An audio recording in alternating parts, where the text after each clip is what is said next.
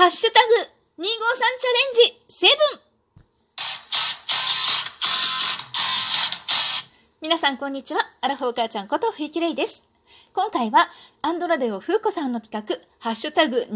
チャレンジセブンに参加してみたいと思います。これね、もう何回かやってるんですけれども、月に1回あるんですが、これの一番の魅力はですね、風子さんが一つ一つのトークにツッコミを入れてくださるツッコミトークっていうのがあるんですね。もうそれでね、もうなんちゅうかね、もうめちゃめちゃ褒めてくれはるんですよ。もうこれがね、たまらないのでね、よかったらね、お聞きの皆さんもチャレンジしてみてくださいね。詳細は概要欄に貼ってあります。では、早速行ってみたいと思います。1問目。好きな方はどっち？満月おは三日月。で、これはですね、月を読んだ歌っていうのはね、もう昔から日本にはすごいたくさんあって、まあ、もしかしたら海外にもあるかもしれないけれども、一つ二つ有名な歌をちょっと読んでみたいと思います。これはね、藤原道長の歌でね、この世をば、我が世とぞ思う餅つきの、かけたることもなしと思えば。藤原の一族っていうのはね、平安時代の貴族で、こう、すごく映画を極めた一族なんですね。で、この餅つきっていうのは、満月のことで、まん丸のね、満月のこう、欠けるところがないように、自分の望みもね、何も欠けてることがないよっていう思いをね、重ねて読んだ歌みたいなんだけれども、まあ、要はちょっと自慢 も入ってるかなと思うんだけれどもね、すごく自分の、まあ、満足した嬉しい気持ち、欠けることのない気持ちを読んでるんですよね。心をやっぱりそこに反映して読んでいるっていう歌で、もう一つはね、天の原、振り先見れば春がなる、三笠の山にいでし月かも。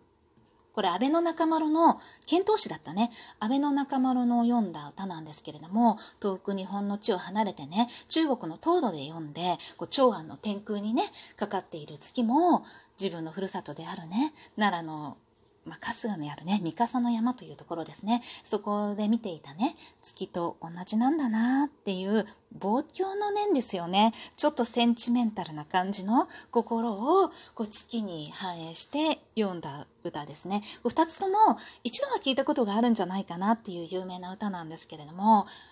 月をねめでる時にやっぱりね何かしら自分の心をこう映して見ているような気がするんですね。で、三日月の場合、ちょっと読むことができないんだけれども、数年前ですね、もしかして10年くらい前になっちゃうかな、多いお茶の新俳句大賞ってあるでしょ？ペットボトルのこのラベルのところに書いてあるやつね。あの、あれは俳句なんだけれどもね、それでね、13歳だかなんだかの女の子が読んだ句があって、それがね、三日月のこの両端にお姉ちゃんとぶら下がってみたいな、みたいな、ちょっとなんていうかドリーミーな感じのね、三日月にはそういった少し夢見がちな感じの嬉しいっていうか、あ三日月かわいいみたいな感じ？っていうかね、なんかちょっとこう、テンションアップした感じを感じるような気がして、どっちも美しいんだけれども、なんか年を経てきて、こう、いろいろこう蓄積された、いい意味でも悪い意味でも、こう、思いっていうのが、より多く反映できるのは、やっぱりこの満月の独特の色でしょ、月ってね。ま満月のこの広いあの月面のね、光がね、多く見える方が自分の思いをこう反映しやすいんじゃないかな。そこに重ねる思いがたくさん表せるんじゃないかななんて思っていてね。だからなんか哀愁漂うというか、もうすごく感慨深い思いになる満月の方が今は好きかなって思います。